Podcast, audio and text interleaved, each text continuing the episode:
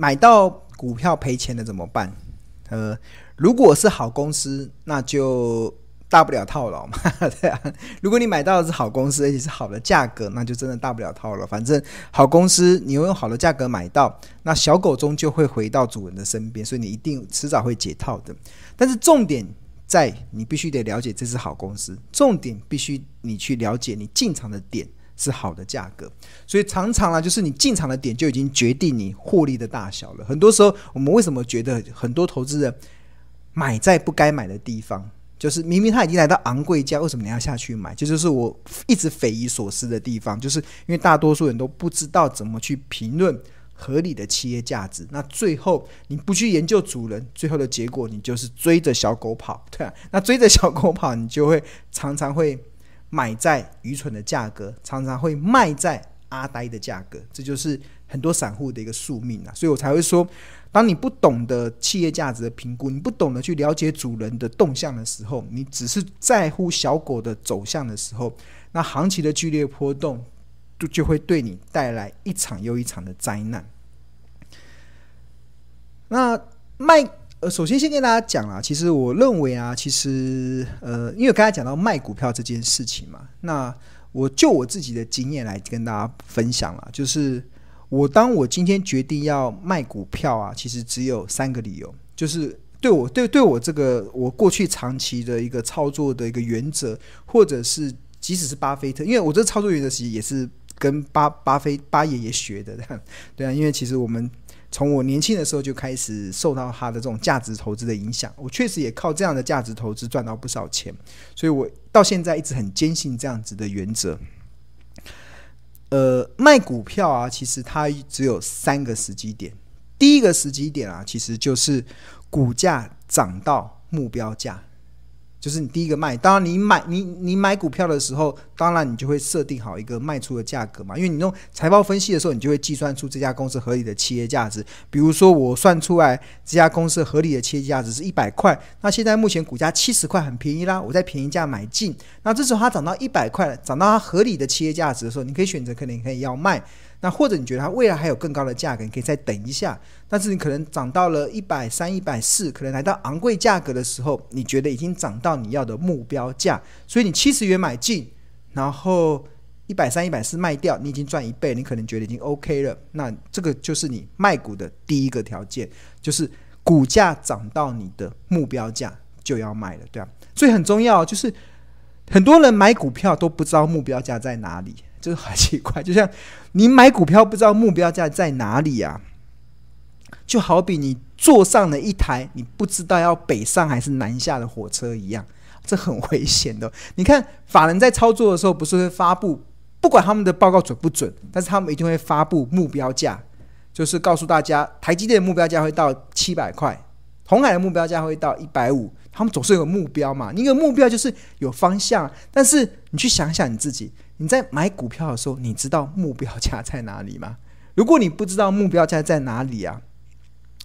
那你就要重新调整了啊。就那个真的就很危险，就好比坐上了一台你不知道北上还南下的火车，哇！那你明明要去台北的，结果你坐到南下的火车，那你永远都到不了台北。所以这个是很重要，目标价很重要。所以这件事情其实从企业评价上就可以帮你解决。我们可以从未来的现金流量，从它的一些财报的领先指标，去帮助你，帮助我们去协助判断对它未来目标价的一个判断。那当然还有像我们刚才所提到的滚动式的本益比、滚动式的股价净值比，这个部分都可以协助我们去判断目标价的部分。所以第一个卖股票的条件就是股价涨到目标价。那第二个条件是什么？第二个条件就是机会成本的问题。什么叫机会成本的问题？也就是你发现有另外一档更好的标的，另外一档更好的选择。那当然，在机会成本你只有一套资金的情况之下，你只好卖掉它，去买另外一个更好的选择，对啊。那这件事情，呃，我。我也常常会做，但是这就是比较利益，尤其是股票在下跌的时候，其实我也蛮常做这件事的。就很多时候，股票在下跌的过程中，说就像这一波行情下来的时候啊，其实很多好公司跟坏公司，好股票跟坏股坏股票，股票都会下跌。在下跌的过程中，你会发现有一些抗跌的防御型的股票，它能够比较抗跌。那有些波动比较大的，它股票会跌比较深。所以通常呢，通常我在我自己在做操作的时候啊，如果股价已经跌到了一个我们觉得呃蛮好的一个价格，蛮诱人的价格的时候，我通常会卖掉一些防御型的股票，去买进一些跌深的股票，就是用换的嘛，用换的方式，对啊。那即使我卖的那个股票是赔钱的也没关系，因为我觉得未来我所转投我我我再把资金转往到那个比较跌升，但是基本面更好的公司的时候，它能够创造出来的利润会更好。大家有听懂吼？好，那第三第三个卖股票的原因就是，嗯，当初看好的理由不见了。当初看好的理由不见了，就是这很重要。你买一张股票一定要一定要有看好的理由嘛？那你的看好的理由如果不见了，那你就不能去呃，不能去死缠烂打了，对啊，因为其实死缠烂打的结果，其实通常都会容易遍体鳞伤啊，对啊，所以这个是呃我自己的经验分享啊，所以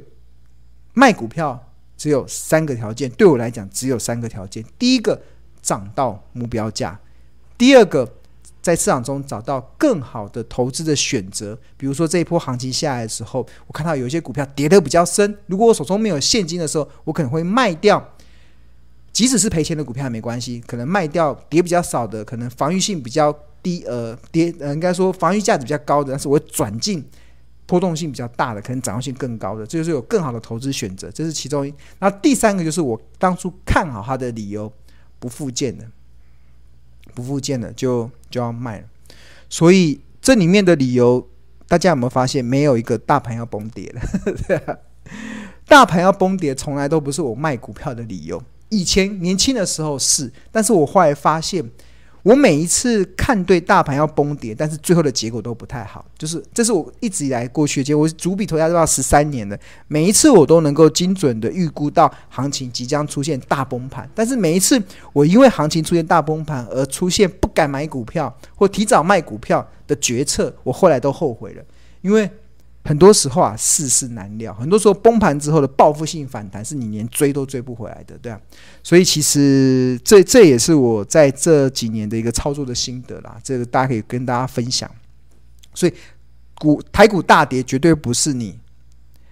卖股票的原因哦。这个这个这个这个观念很很少人有，也很少在市场中很难去。我听到很没有人在这样讲，但是这是我亲身的经验，对啊。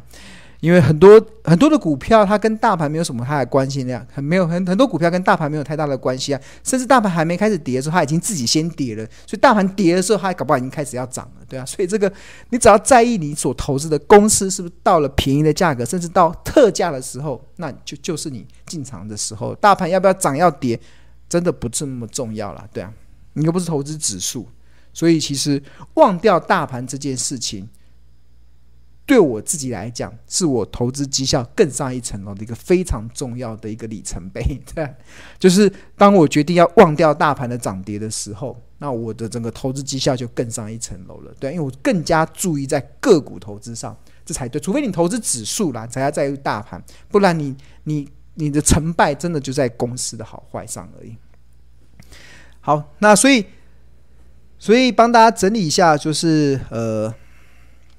卖出股票的三个原则就是涨到目标，股价涨到目标价。然后第二个有其他更好的投资选择。第三个当初看好的理由不存在。那举例来讲，股价涨到目标价，其实在六月份到七月份的时候，我们就一直反映在《投资家日报》的一个分析上。比如说，我们有追踪一档股钢铁股的二零二七的大成钢，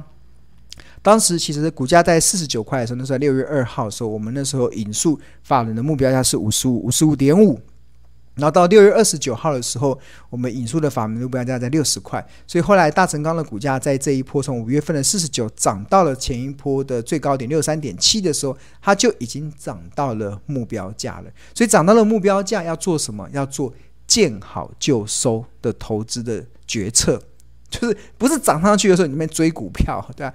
还记得老师讲的吗？股票要赚钱的方式只有四个：买低卖高。什么时候会低？股票在跌的时候才会低。什么时候会高？股票在涨的时候才会高。所以来到目标价的时候，记得要卖一下，就是要调节一下。那当然，如果你持续的看好，你还是可以持有一定，就是核心持股。像我自己就是核心持股跟卫星持股嘛，像我的核心持股一直都没有卖，就是我这核心持股是知道我知道的人就知道，我大成钢，我们日报是从去年的十一月开始追踪的，当时的股价是二十三块，二三二四，所以我的核心持股就是当初成本在二三二十块那一批的大成钢的股票，到今天都还没卖过。虽然已经获利一倍了，但是还没卖过。但是卫星的持股就是因为股价会上上下下嘛，然后有些时候会买到比较多，那涨涨上去的时候就会把它卖掉一些，把它调节一些。这就是涨到目标价要记得要卖，对啊。那这个又有分为核心持股的目标价跟卫星持股的目标价，卫星持股目标价可能就比较短线一点，对啊。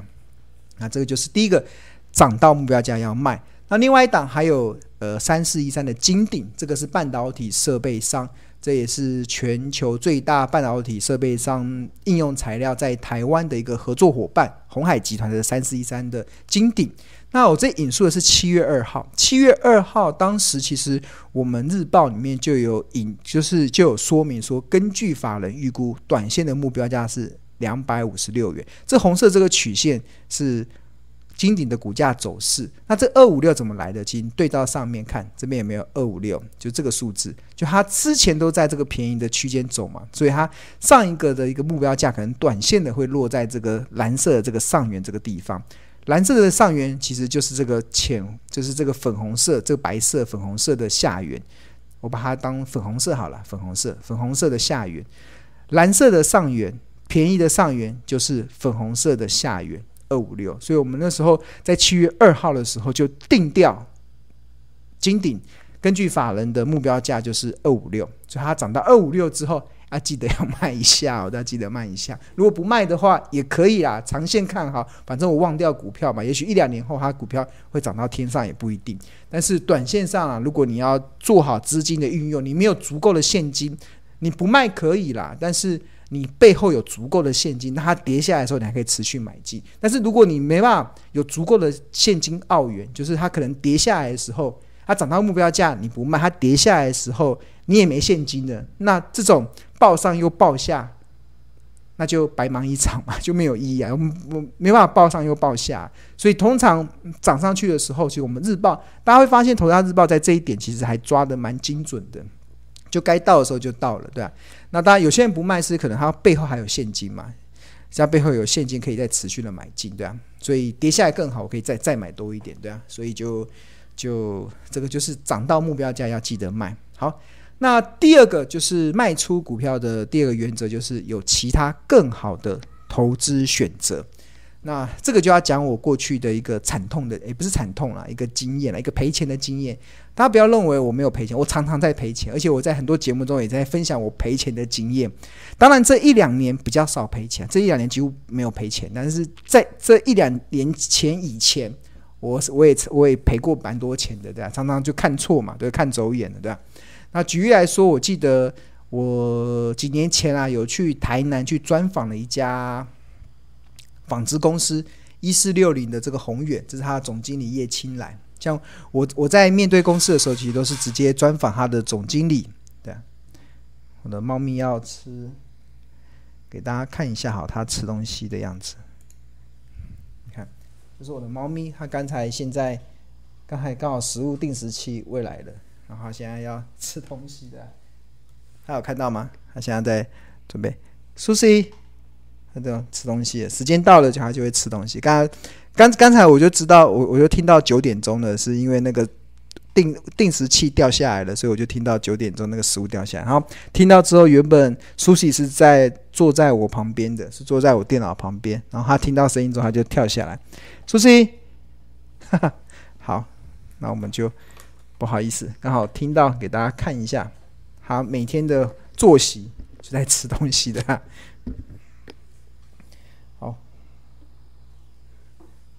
要把画面调整一下，还蛮疗愈的。养养猫咪还蛮好玩的，对啊。大家知道我们家不止养猫，我最近我我妈我妈还养养鹅哎，养鹅哦，真的是我们平常吃那个鹅肉便当的鹅哦。我妈原本养了十只鹅，然后后来因为呃。后来因为那个养鹅需要花很多时间来照顾，啊然后小原本的小鹅变大鹅了，对啊，然后大家就没有办法照顾，所以就把四只送去宜兰的乡下，然后四只送到新店的山上，然后自己只留留两只。那如果大家想要知道哪些鹅的话，那可以到我的 F 呃我自己孙庆龙的 FB，像《投资家日报》是粉。粉丝专专专专业嘛，然后然后我自己有自己个人的 FB，就是孙庆龙。如果大家可以去看一下 那个养鹅，好，重新再回来。简报，好，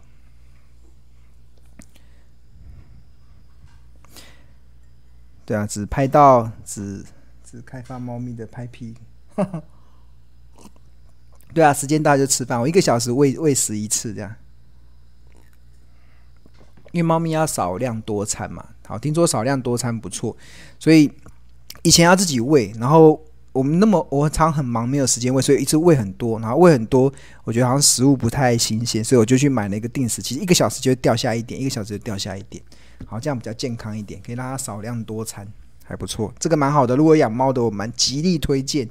对啊，极力推荐去买这个猫咪定时喂食器的。定时的喂食器非常方便，而且现在都很方便，像网络就可以用。就是我平常如果不在家的时候，我我就在外面的时候，我就可以点一下，那那个喂食器就会掉下来，然后就他们就可以吃东西，这样子，对啊。所以人不在的时候也可以喂喂他们吃东西，还蛮方便的。好，那重新再回到我们讲的，就是卖出股票的三个原则的第二个原则，就是有其他更好的投资选择。那我印象中几年前呢、啊，我去拜访了一家纺织公司，这是一四六零的宏远。那当时的总经理叶青呢，他就给我分享了一些他们的公司的一些一些核心的一些竞争力啊。哇，当时好像看起来比较年轻，比较年轻，比较稚嫩的年，对，这应该四五年前的事了，对？那那时候。呃，董事长，哎，那时候总经理跟我讲了很多东西。那时候我听到了一个，我觉得好像以为是天天上掉下来的礼物。那因为我拜访的过程中啊，就听到那个 CEO 就跟我讲说，他们破解了当时的纺织股股王卢鸿的 know how。大家知道，卢鸿的股价在前一波是从十几块涨到四百多块，那涨了。三四十倍的股价上去，对吧？所以我听到哇，竟然还有竞争同业破解了股王卢鸿的 know how 的时候啊，我真的觉得好像是天上掉下来的礼物。他们说，从原料的选择，从药剂的加工，从制造的过程中，都可以达到所谓永久性永久性吸湿排汗、冬暖夏凉的一个效果。所以我那时候就很开心嘛。那听完之后，那我就写了一些报告，然后我就觉得哎，真的不错，我就下去买了。大家有没有看到？后来我就。我就买了，就买了一百张，就买了一百张宏源的股票。那时候他买在十六块，但是买完没多久之后，我发现，哎，怎么股价怪怪的？然后它好像没有按照我原本的预期，所以后来我就认赔卖出。那当时会认赔，其实还有一个还有一个部分，是因为除了呃看观察到它的呃表现，可能没有我当初想象的这样子。那另外一方面，我也想把资金转往到其他更好的选择，所以就是刚才卖出股票的三个条件中的第第第二个跟第三个，第三个就是当初看好的理由不见了，然后第二个其实就是呃有其他更好的选择，然后但这笔的一百张买下去嘛，虽然买在十六块，然后后来赔赔赔的话，就是就赔了十一，当初花了大概一百一百五十几万买了一百张，因为它股价蛮便宜的，只有十六块而已。所以一百张大概是一百六十万了，对，一百六十万。然后后来就很快就就就停损出场，他每个都赔个六趴、五趴、八趴、九趴，就这样赔了十一万这样子。然后这这个赔钱，很多投资人不愿意赔，但是对我来讲，如果当初看好的理由不见了，你就必须得砍股票。那或者你有其他更好的选择，其实卖股票这件事情其实是呃。我觉得我我是看总体资金，就我只要总体资金赚钱，我单一股票赔钱没有关系，因为它都是我资金的一个运用。我我比较不会去看单一股票的赚就是赔钱，我会把它纳到投资组合，投资组合我的总体资金能够赚钱就好，所以我会让我的每一笔的资金有效化的运用。那还蛮欣慰的啦，就是后来，还好有卖啦，因为后来。那时候它股价在二十嘛，然后就买在十六块嘛，他以为是天上掉下来的礼物，然后后来没有多久就一直一直跌跌跌跌到最惨的时候跌到四点九三，我，还还好有卖，如果没有卖的话，那个那个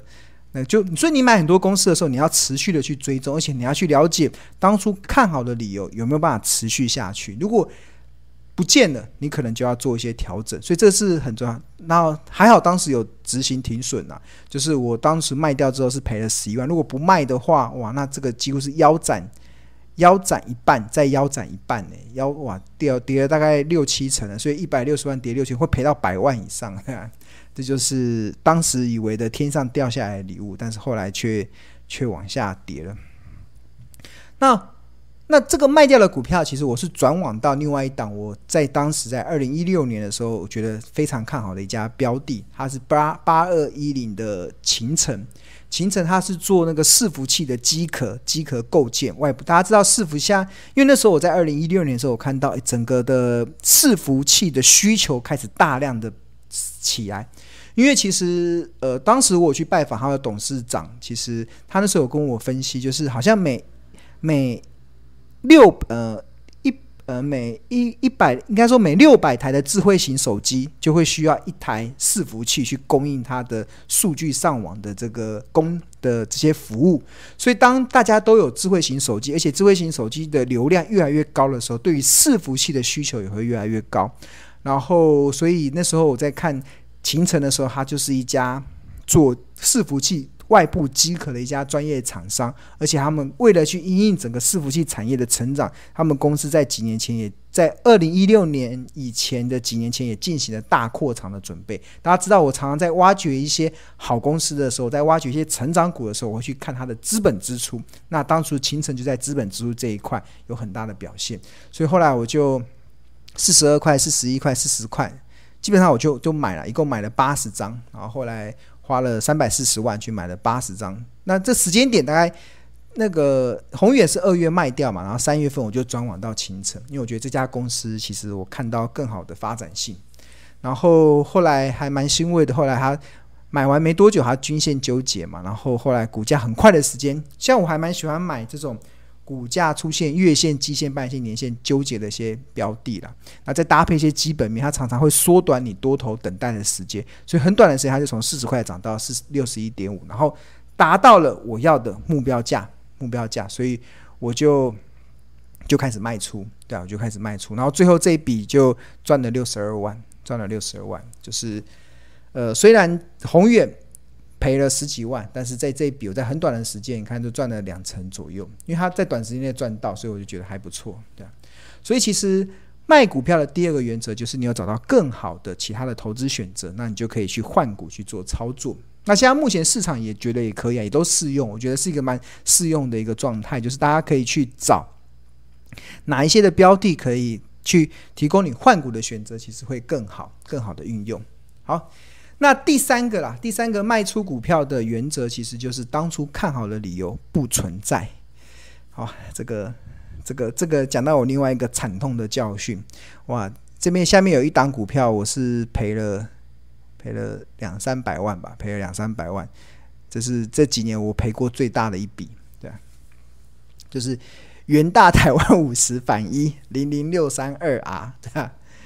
那个时候，这个元大台湾五十反一零六三二啊，这个台湾五十反一就是台湾五十零零五零的反向的一档 ETF，就是如果你觉得台股不好，你就去；你觉得台股好，你就去买零零五零，去买台湾五十。那如果你觉得台股不好，你就去买元大台湾五十反一，这是反向。所以台股在跌，然后呃指数就会台台股在跌，然后这这档 ETF 就反向的 ETF 就会上涨。那我当时买它的时候，曾经还大赚过，因为那个时候我记得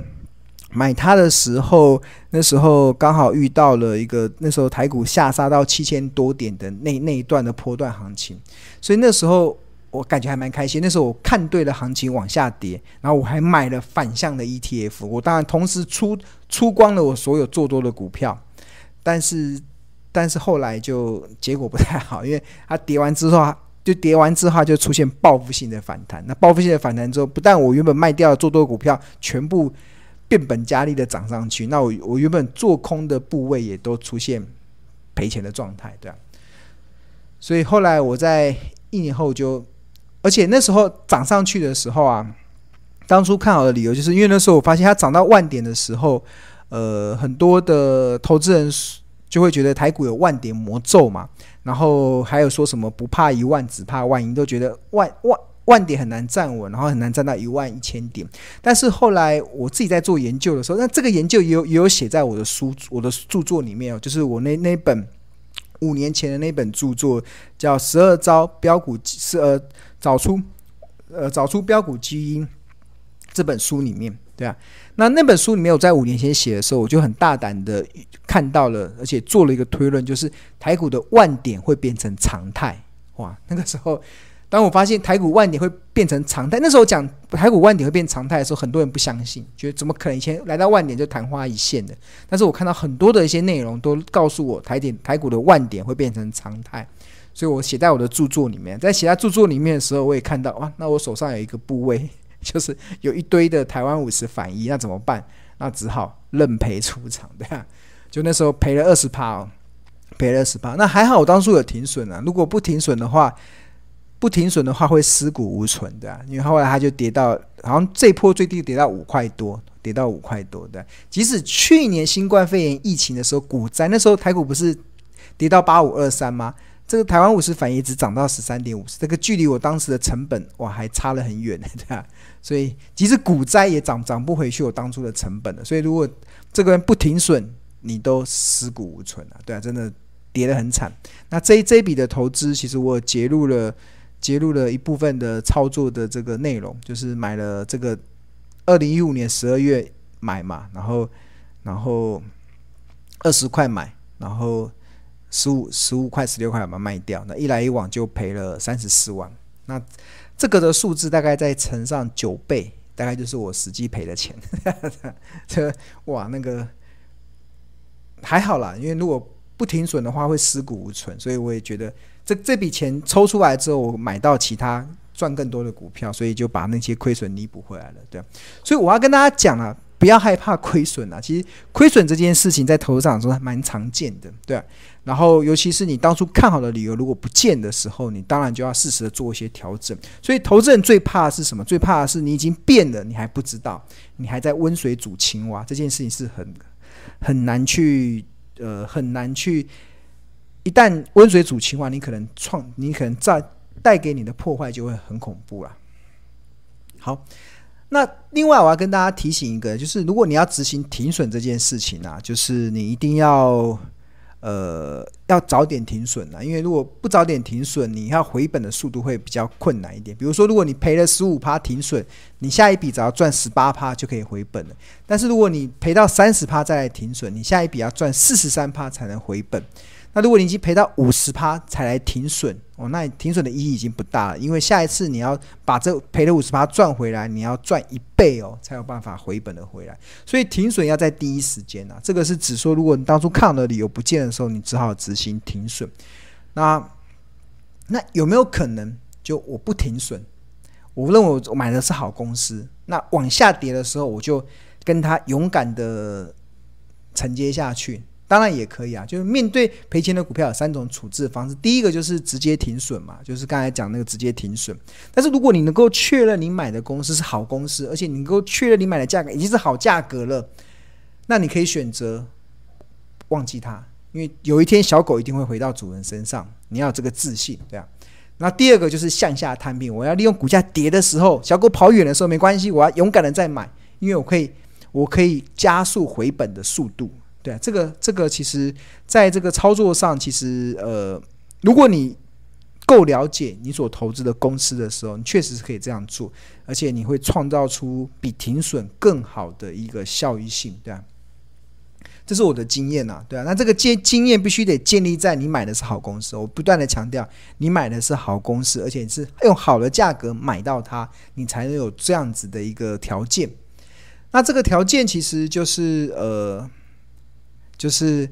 从我们过去的经验来讲，假设我们买到的是好公司好了，我们买到好公司，你去向下摊平啊，就相当于你是用定时定额去买嘛，你未来就可以创造微笑曲线。就举例说，这个微笑曲线就是假设你每个月定时定额买三千块一家好公司，或者是 ETF 或者是基金，那当它净值在十块钱的时候，你可以买到三百个单位。那它股价跌到八块钱的时候，你非但不要停损，你还持续的买进，就是向下摊平嘛。刚才讲说直接停损可能跌二十趴你就不停损，但是没有。你只要是买到了好公司，买到不会倒的，你就勇敢的、永远的一直买下去，就定时定额买下去。那你十块钱跌到八块钱也也没关系，我持续的买。那我原本三千块，我已经可以买到三百个单位，但是我跌到八块钱，我可以买更多的单位，买到三百七十五个单位，所以你单位数变更多咯，所以你就可以不断的一直摊平摊平。跌跌跌跌到六块钱的时候，你再继续买，你可以买到更多的单位。你看。跌到六块钱，我用三千块买，我可以买到五百个单位，跟十块钱比起来，我已经整整多了两百个单位。所以未来你的成本一定会持续的下降。所以一旦你的成本持续下降，当股价涨上去的时候，你很快就可以出现获利回升的条件了。那比如说以这两笔来看的话，它当初的成本已经从十块钱降到八点八九，所以股价不用涨到十块钱，你涨到九块钱，你就可以回本了，对啊，回本。这个就是呃定时定额的优势啊，它可以创造出微笑曲线。那好公司其实真的用定时定额去买啊，真的会帮助你度过每一次的艰困的时期。我没有骗你哦，这个大数据的统计，好公司你只要定时定额的去买，它都能够帮助你度过每一次艰困的时期。那我这边有举例一个台股啦，台股其实。呃，在一百零八年以前，其实它走过了八次的一个多头跟空头的循环。然后这八次的空头跟多头的循环中啊，如果你是用定时定额，用即使是向下摊平啊，即使是面对股市非常艰困的时候，你都能够创造出微笑曲线。举例来说，像。呃，第七次，民国九十六年到一百年的时候，当时的指数是跌了六趴哦，跌了六趴。但是如果你用定时定额一路的向下摊平啊，你不但不会赔六趴，你还可以赚到二十五 percent。举例来说，民国第四次，民国八十九年到民国九十一年的时候，当时的指数整整跌了三成，哦！所以你看最近的大盘跌个几趴，大家都。哀哀叫了，你看这个指数跌了三成哦，像二零一五年好像当初指数也跌了快两成多，大家都哀哀叫那。哎，指数跌两成，跌三成，很多的个股是腰斩在腰斩的，那种个股的那种跌法是很恐怖的，对啊。那但是呃，指数跌三成，那真的是股灾级的那种灾难的。但是你没有关系，你就向下摊平，定时定额的去买进好公司，就不要不要不要放弃它。那你最后的结果非但不会亏三成，你还可以逆转胜。从负三十趴变正十二趴，整整一来一往差了四十二 percent 的报酬率。所以，如果你的资金够雄厚，你就不应该砍在阿呆股，你就不应该停损，你就应该勇敢的持续的一直买下去，定时定额一直买。所以，资金的配重非常的重要，你一定要保有一部。所以我一直在跟大家讲，你一定要在股市常常会世事难料，你一定要永远保有现金以备不时之需，对啊。那不时之需是什么？股股票台风来的时候，很多股票下跌的时候，你一定要有一些资金可以去运用啦。你看，像民国第三次，民国八十六年到八十九年，当时指数只涨一趴，但是你用定时定额买，你可以赚到二十九趴，它可以扩大你的报酬率，对吧？所以这个向下摊平这件事啊，虽然很多人讲会越摊越平。但是对我来讲，如果你能够确认你买的是好公司，比如说 ETF 那种连接指数的 ETF，你就不要害怕向下摊平，你就应该勇敢的向下摊平，因为它会带给你加速回本的时间点。好公司是不需要，好公司是不会越摊越平的。但是重点是你要确认是好公司哦，对啊，很漂亮。因为常常有人喜欢用宏达电来举例，但是但除了宏达电，对啊，还有还有很多很成功的例子啊，对啊。对啊，所以这个不要害怕，对啊。